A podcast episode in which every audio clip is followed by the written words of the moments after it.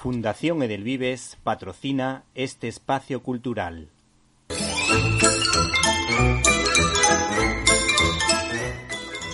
Estás escuchando Directo a las Estrellas. Víctor Alvarado. Nuestro invitado de hoy es el crítico de cine más importante del sur de España. A veces lo confunden con Peter Bodanovich, pero su nombre real es Ortega, Javier Ortega. Es el autor de Eso no estaba en mi libro de Historia del Cine, editado por Almuzara. Buenas tardes. Muy buenas tardes, Víctor, y un verdadero placer estar en, tu programa. Este libro hace un recorrido ameno e interesante eh, por la historia del cine. ¿Qué tiene este texto que no tengan otros? Bueno, eh, te comento, realmente este libro se inserta dentro de una colección que, edita desde hace aproximadamente tres años la, editorial Almuzara, que tiene como, finalidad la de abordar distintas materias, distintas temáticas, pero de un modo poco usual, poco canónico y apostando por una visión, digamos, más, más lúdica, con, una gran profusión de, anécdotas, de, de chascarrillos también incluso, y bueno, de alguna forma también es cierto que leyendo estos libros, hay una serie de títulos en la colección, recuerdo ahora a bote pronto, pues eso no estaba en mi libro de Historia de la Música, o eso no estaba en mi libro de, Historia de la Literatura, etcétera. Se trata de, conocer más de la materia en cuestión, pero de un modo, pues como te decía, eh, desde la intrahistoria, como decía Unamuno, ¿no? Y eh, realmente, pues este título... Eh, el título que yo he tenido la, suerte de firmar, pues aborda el cine desde una óptica un poco distinta de los libros al uso, de los manuales clásicos, digamos. Bueno, yo la verdad que tengo que decir que todos los capítulos que me he leído me han resultado interesantes y además este es uno de los libros que voy a guardar como eh, libro de cabecera del cine porque la anécdota y la forma de contarlo resulta muy amena y cada vez que tiene un capítulo siente, tienes la sensación de que ha aprendido y además puedes terminar incluso con una sonrisa. Sí, yo creo que eh, hasta ahora el libro ha tenido una acogida fantástica en el tiempo que lleva en la calle y, creo que tiene que ver, por un lado, eh, evidentemente por la materia, es decir, el cine es muy importante en nuestras vidas y el libro eh, nos lo recuerda, ¿no? Y al mismo tiempo también un poco lo que tú comentabas, Víctor, es decir, el, el, tono humorístico en muchos momentos, el tono carente de prejuicios y un poco también de, de transgresor, podríamos decir, ¿no? Y yo creo que, por lo que me comentan los, los lectores, es algo de lo que más les, les ha llegado tras la lectura, ¿no? Sí, los que amamos el cine mudo siempre nos acordamos del chico de Chaplin, el maquinista de la general de Buster Keaton, el hombre mosca de Harold Lloyd, el caballo de hierro de John Ford, pero a muchos se le olvida Amanecer de Murnau, que es una de las grandes historias de amor del séptimo arte, encargadas de lirismo y todo contado con mucha sencillez. ¿Qué nos puede decir de este peliculón de cine mudo? Bueno, eh, como tú dices, Amanecer es, es, pues casi, te diría que el amanecer del cine. Yo creo que junto con David Ward Griffith, el nombre más importante de esa primera etapa del cine, que todavía era, era mudo, el cine silente, es precisamente el alemán Murnau, que hizo unas películas realmente asombrosas. Tiene una, una filmografía relativamente corta, pero cada una de sus películas eh, supuso un salto adelante en lo que fue la historia del cine.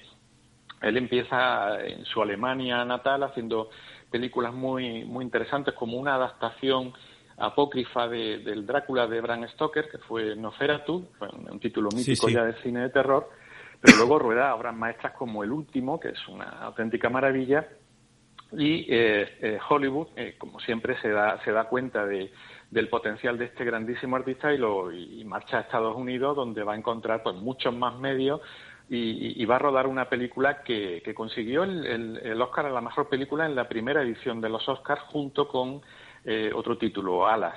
Y esto fue en 1928. Y realmente Murnau lo que hace es expandir eh, enormemente las posibilidades del, lenguaje cinematográfico. En síntesis, la, película es una historia de amor, pero él utiliza la técnica de una manera absolutamente asombrosa y consigue que una película, pues, como decía, de 1928, vista hoy, resulte absolutamente moderna. Sí, sí. Eh, cuando uno se acerca al Hollywood clásico, encuentra muchas anécdotas, los directores son muy carismáticos y hay muchas leyendas que, que, cuentan sobre ello. En la actualidad parece que solo interesa el dinero, el marketing y la dictadura de lo políticamente correcto. ¿Qué era el Star System y en qué consistía? Bueno, pues el, Star System, que realmente va a regir la vida de, la industria de Hollywood durante los años 30 y 40, básicamente yo creo que se podría decir que su impulsor es un productor llamado Irving Salver, que, es el primero en darse cuenta de que realmente el público cuando acude a, la sala lo hace atraído fundamentalmente por el, por el nombre de los actores o actrices que, interpretan la película. Es decir, el público quería ver una película de Roberto Valentino o de Greta Garbo o de, o de o de Clark Gable, cualquiera de las estrellas de aquellos años. ¿no? Y entonces eh, todo el engranaje, toda esa eh, tremenda, inmensa maquinaria de Hollywood se pone inmediatamente a partir de ese instante al servicio de, la, de las estrellas, de tal manera que todo giraba en torno a ella y si para eso era necesario supervisar, por decirlo de un modo eufemístico, digamos, eh, detalles como su vida privada, con quién entraban o salían o sus problemas eh, personales de salud y un largo etcétera, pues realmente a, los, a los jerarcas de la industria de entonces no, le, no les temblaba el pulso. Y había incluso personas eh, encargadas eh, de un poco vigilar esa vida privada de las estrellas y procurar que la imagen que transmitían en la pantalla se adecuase en todo momento al ideal trazado por los estudios. ¿no? Hay un personaje que se hizo eh, no célebre porque, porque su cometido era clandestino, evidentemente, pero que la historia registra como un, un, solucionador, por así decirlo, de, esa clase de problemas, y era Eddie Mannix, ¿no?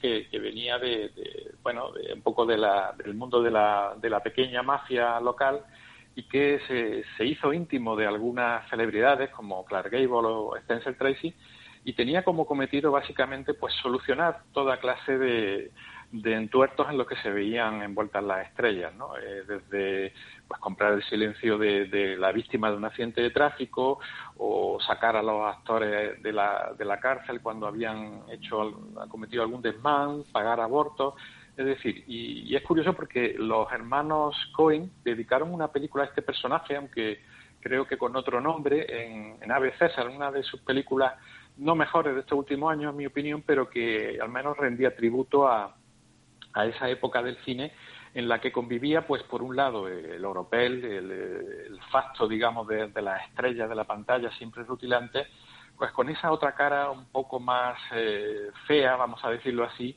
en la que las estrellas pues se veían sometidas un poco a la, al dictado de lo que marcaban los, los responsables de los grandes estudios. Sí. Hay una novela gráfica que se ha editado recientemente, que la ha editado Panini, que se llama Fade Out, y que cuenta algo parecido a lo que tú estás comentando, y que es una novela gráfica de Brubaker y Son Phillips, que quizás son más conocidos por mm, crear mm, o aventura o historia del Capitán América, pero que también hicieron, ah, tienen algunas novelas gráficas muy relacionadas con el mundo del cine, con la revista Pool, y la verdad que lo que tú estás contando coincide bastante con lo que aparece allí. Luego, por otra parte, el libro presenta una serie de curiosidades como la del famoso león de la metro, cuyo rugido, por lo visto, pertenecía a un tigre, que está, mm, aparece en una foto a pie de página y me ha llamado muchísimo la atención esta anécdota, pero luego en, e, ese mismo episodio, en ese mismo capítulo, cuenta o habla de las mayors y dices que cada cada productora o cada distribuidora se encargaba de un tema. Vamos, todos nos acordamos una que, que todos sabemos así muy claramente que, que la Warner se encargaba pues del cine negro fundamentalmente o por lo menos ese era uno de sus fuertes. ¿Cuáles eran los en, ¿Por qué se repartieron de alguna manera esas distribuidoras los diferentes géneros o cómo lo hicieron? Bueno, eh, realmente lo hicieron un poco de manera casi natural, eh, buscando precisamente el, crear un producto que, de alguna forma el, espectador, el potencial espectador, ya antes de entrar en la sala supiera lo que iba a encontrar. Esta era, es un poco la, si nos damos cuenta, la forma habitual de proceder en la, en la industria o en la economía en general estadounidense.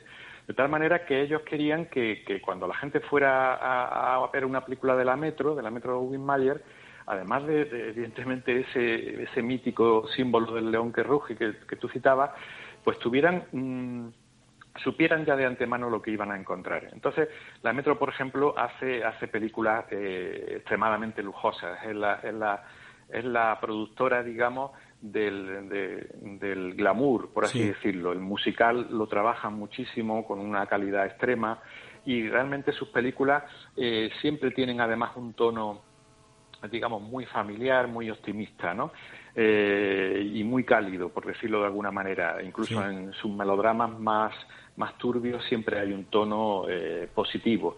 En cambio, bueno, eh, la Paramount mm, tiende a, hacer eh, películas donde la, novela histórica tiene mucho peso, las adaptaciones de novela histórica hacen películas muy espectaculares en general, en, escenarios muy distintos y también mm, utilizan a muchas estrellas que venían de la radio, como era el caso de Bing Crosby y de Bob Hope, que bueno, trabajaron mucho haciendo comedia, ¿no?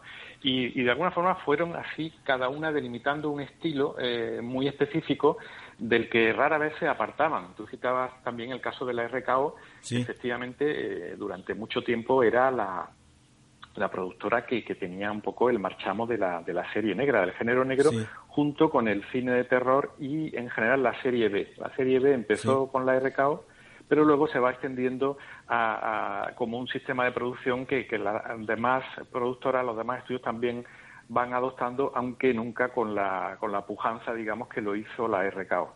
Y en función de estas distintas temáticas, pues van generando también las estrellas específicas que se acomodan a esos géneros, a esos estilos, ¿no? Tal manera que, bueno, en esto ya digo, hay un personaje que tiene importancia en el libro y, podría haberla tenido más si cabe, porque da para, para mucho, que es el eh, Irving Salver, es el gran eh, productor, el gran genio del cine, una persona que murió muy joven.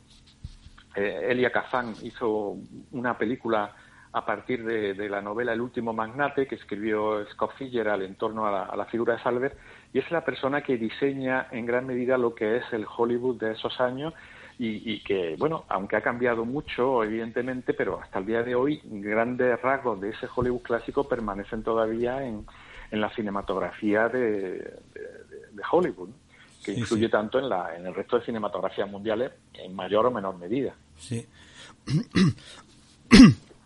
Por cierto, me ha encantado el apartado que dedica al cine de serie B, que no todo el mundo cuenta o sabe contar, bien y sobre todo mm, me ha encantado que te acuerdes de Jack Arnold cuya historia pues siguen fascinando a nuevas generaciones como Tarántula y muy especialmente El hombre menguante que mi hijo siempre me piden que, se la ponga o siempre han papá ¿cuál es la historia del hombrecito pequeño que, que lucha contra la tarántula?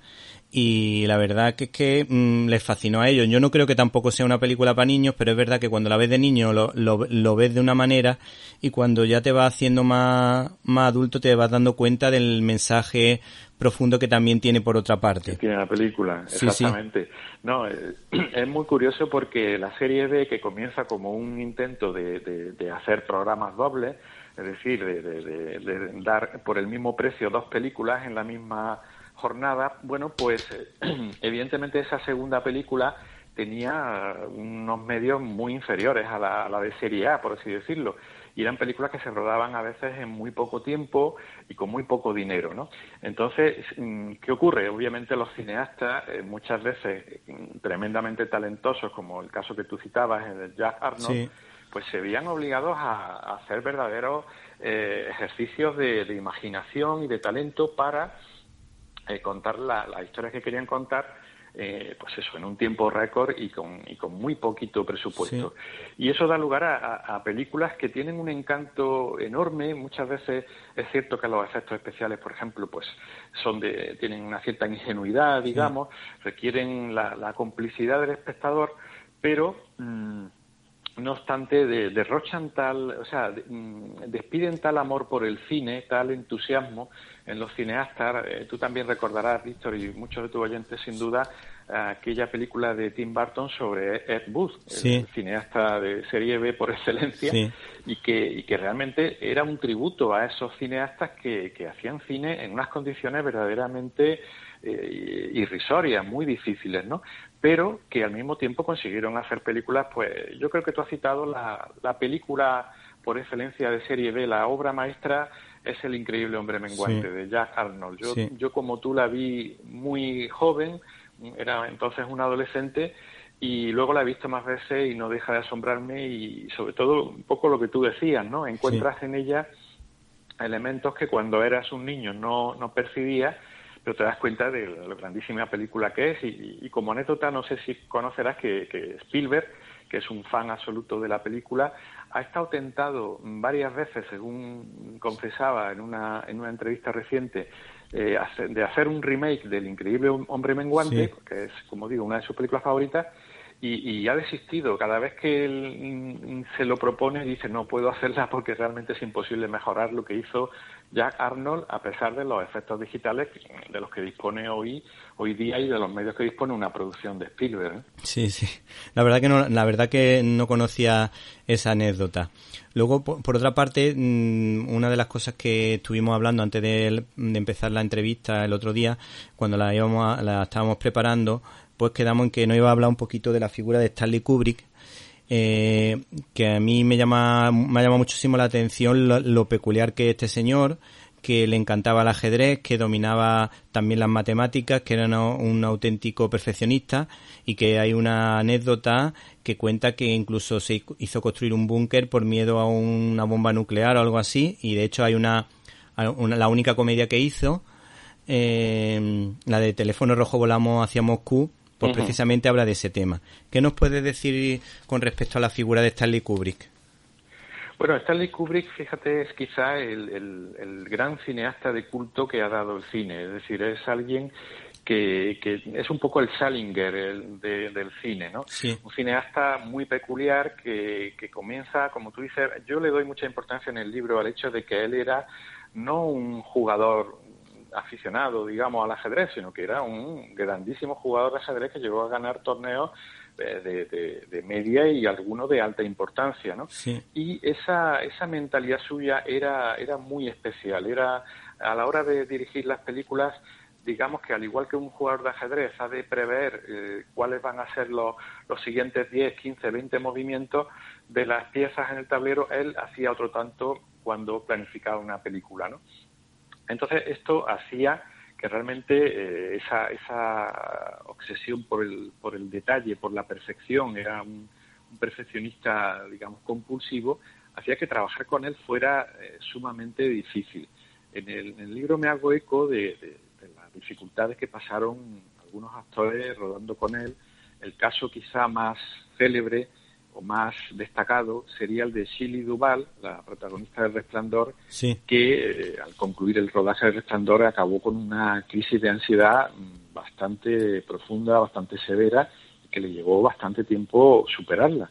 Y, es que Kubrick era, eh, como decimos, eh, con tal de que la película saliera como él pretendía, bueno, era capaz de cualquier cosa. Otro caso muy similar al de Shelley Duvall, muy conocido, es el de la pareja, entonces matrimonio, Tom Cruise y Nicole Kidman, cuando ruedan con él la que sería su obra póstuma, Ice White Shot, y el de, fue un rodaje muy largo, más de dos años, pero además de eso, lo, realmente importante es el desgaste psicológico al que Kubrick sometió a la pareja durante, durante, ese, durante esa grabación.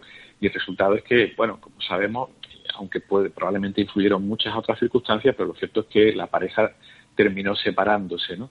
Y hay, hay muchos más casos eh, célebres en este sentido. Ahora, como decía Kirk Douglas, que fue, como sabes, el, la persona que descubrió, podemos decir, a Kubrick, eh, Kirk Douglas, el actor, era también productor y le dio la oportunidad a Kubrick de rodar Espartaco y, Sendero de Gloria. Esa obra maestra, Senderos de Gloria, esa auténtica maravilla, ese alegato antibélico.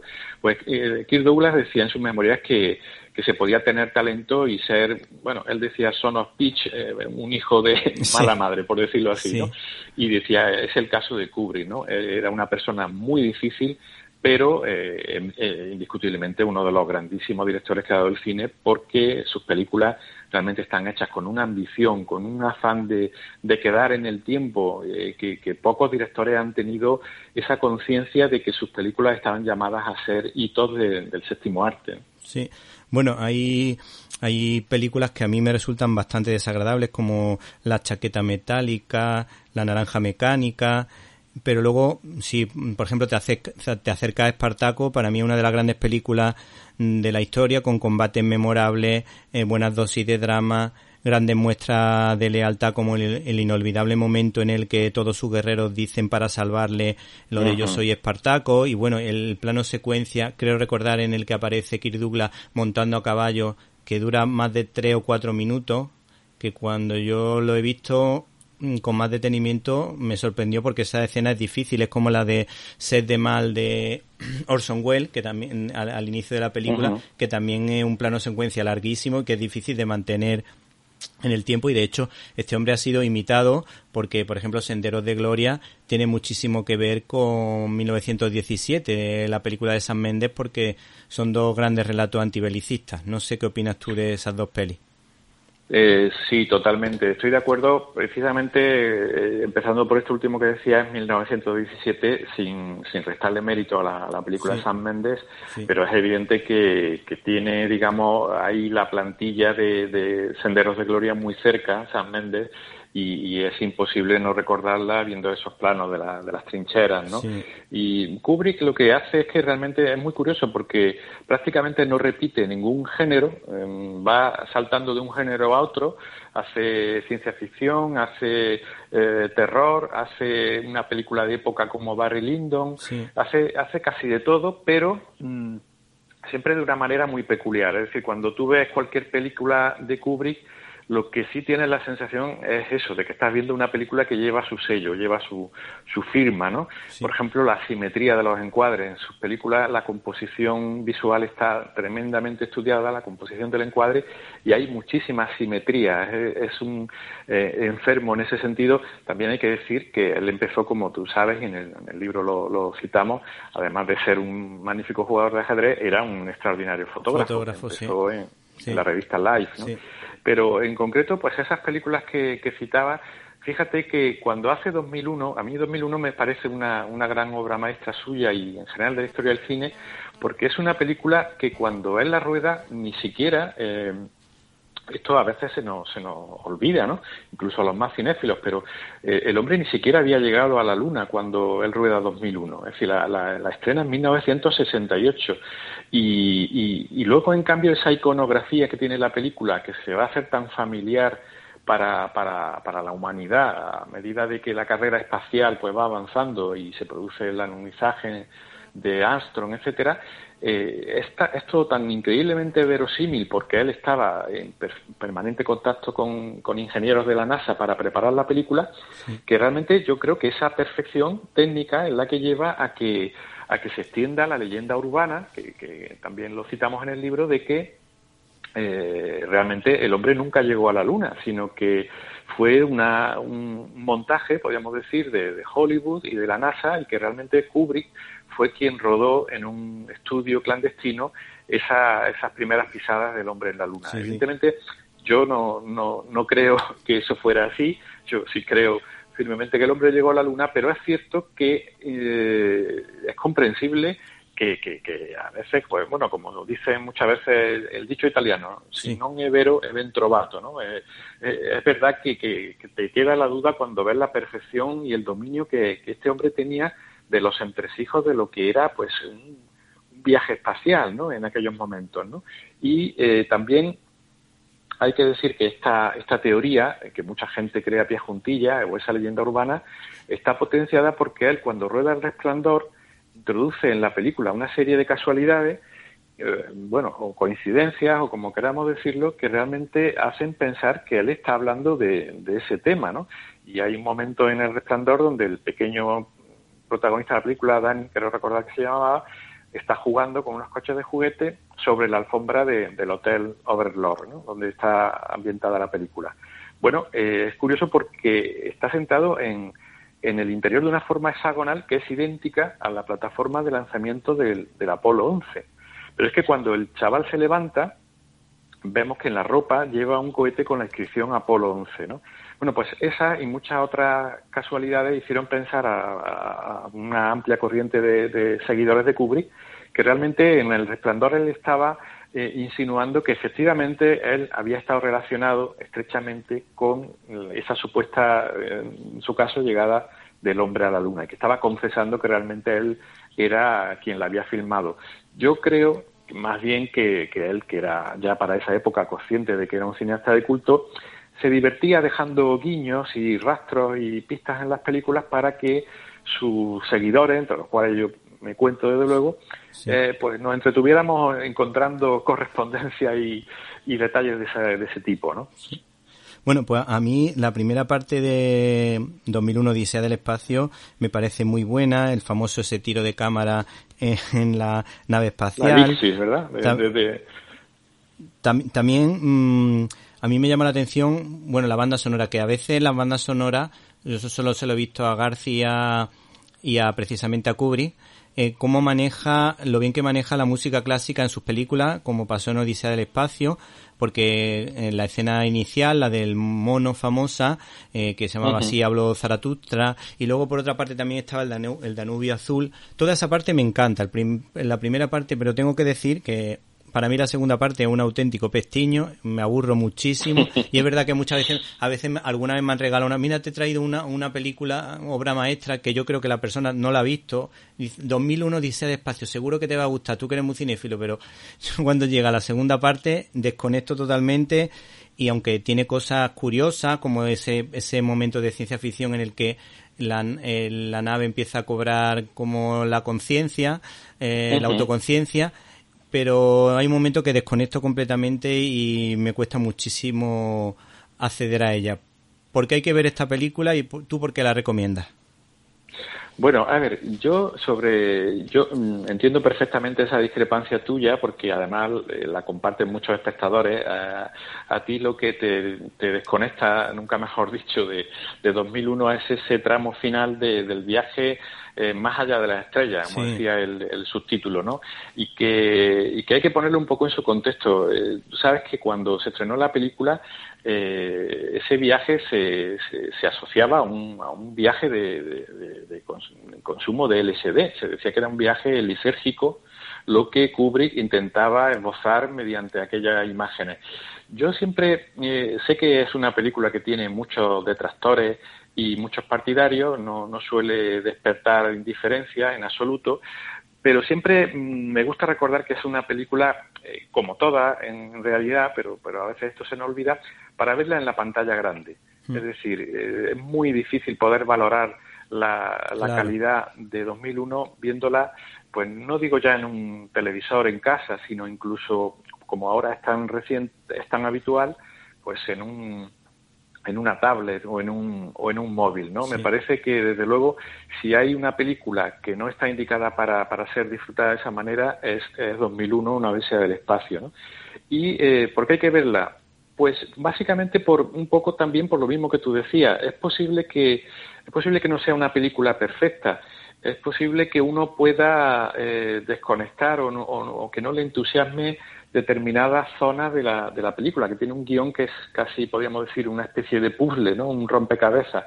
Pero eh, incluso para el espectador más, más remiso, digamos, eh, o que menos disfrute de ella, va a encontrar eh, escenas, secuencias absolutamente mágicas, ¿no? Toda la parte inicial, ese amanecer del hombre, como tú dices, es, es fantástico, eh, esa aparición de los homínidos, eh, cómo muestra ese, esa hostilidad entre unos y otros homínidos por la, la, posesión de una charca, y, todo ese carácter parabólico que tiene la película, ¿no? Es una parábola sobre la, sobre la historia de la humanidad y con esa elixir maravillosa del hueso que, que va girando en el aire y que al caer se convierte en una nave espacial que han pasado pues ahí eh, 3.000 años, ¿no? De, es la elixir de, más larga de la historia del cine, se ha dicho, ¿no? Y, es cierto que luego ese viaje lisérgico es, es muy difícil de sobrellevar, son unas imágenes evidentemente que parecen carecer de sentido, pero también ahí está un poco la belleza de la película, ¿no? Eh, es una película que cada vez que la ves surgen nuevas posibilidades, nuevas respuestas a lo que Kubrick quiso contar. Él decía que, que, no era una película que él quisiera explicar y que además nadie debía explicarla como tal, sino que era, él la comparaba con una experiencia. Decía que más que eh, entender la película había que sentirla, ¿no? Había que experimentarla. Y, eh, no obstante, hay una idea ahí que subyace al fondo de 2001 que a mí me parece muy interesante, que es a ver si soy capaz de decirlo en pocas palabras, que sería un poco la idea de que eh, eh, Kubrick era un darwiniano absoluto. Eh, hoy día la teoría de Charles Darwin está plenamente admitida en la ciencia, pero un poco lo que viene a decirnos 2001 es que la evolución no ha terminado.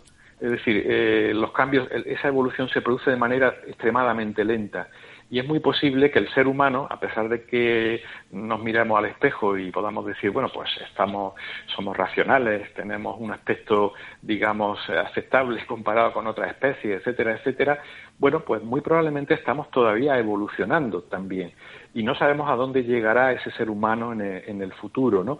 Entonces es un poco mm, el leitmotiv sobre el que descansa eh, toda la película, que tiene un arco temporal amplísimo y que, bueno, tiene esa fascinación de eso, de, la...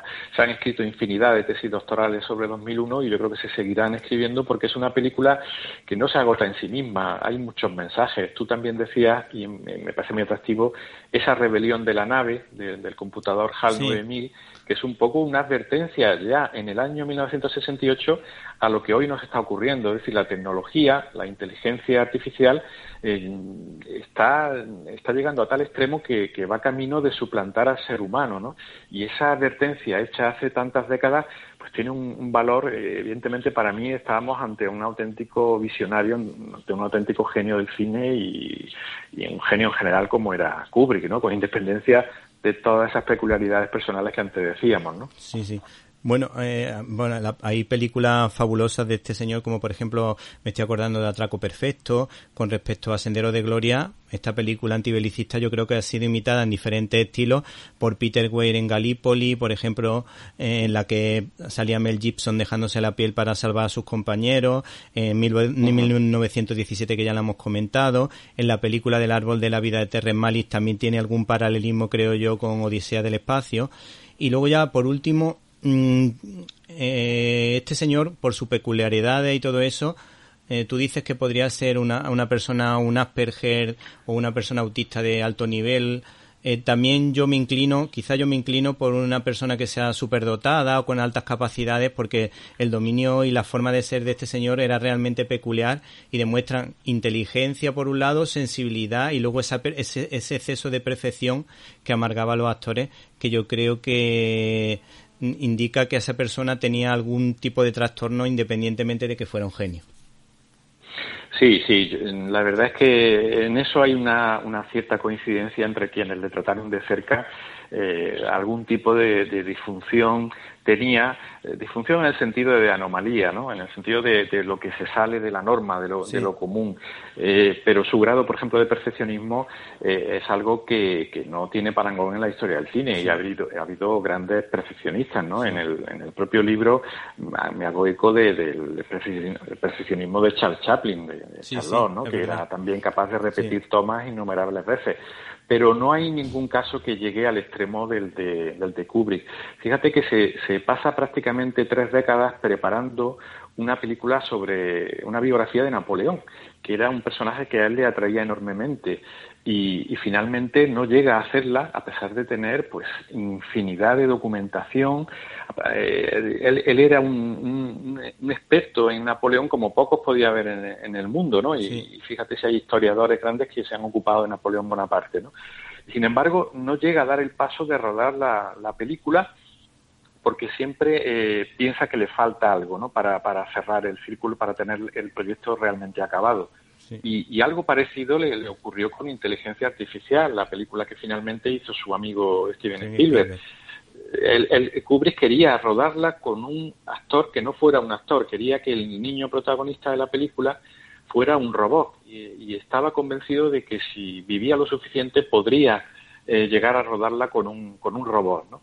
Y eh, obviamente sabemos que esto no, no fue así y además había cosas en aquella historia que, eran muy afines a la personalidad de Spielberg, al final le, cedió el proyecto a, su amigo, pero, pero da un poco la idea del grado de perfeccionismo de este hombre que, que, bueno, que no obstante era en cualquier caso alguien que tenía unas capacidades y un dominio de la técnica cinematográfica como, como se ha visto pocas veces. Yo quizá, eh, por citar eh, la película del que no me llega del todo, o que mejor dicho, me gusta mucho en su primera parte, pero eh, no tanto en la segunda, es la chaqueta metálica, que creo que mientras la parte del entrenamiento inicial de los, de los reclutas creo que es fantástica, Luego la parte de Vietnam, que hay que decir que rodó en Inglaterra porque no quería ya salir de su de su domicilio y de su, del país donde fue a, exiliarse, por así decirlo, pues, pues bueno, creo que adolece un poco de, eh, no, no, está a la altura de, otros clásicos sobre la guerra del Vietnam como Apocalypse Now o la misma Platoon incluso de, Oliver Stone.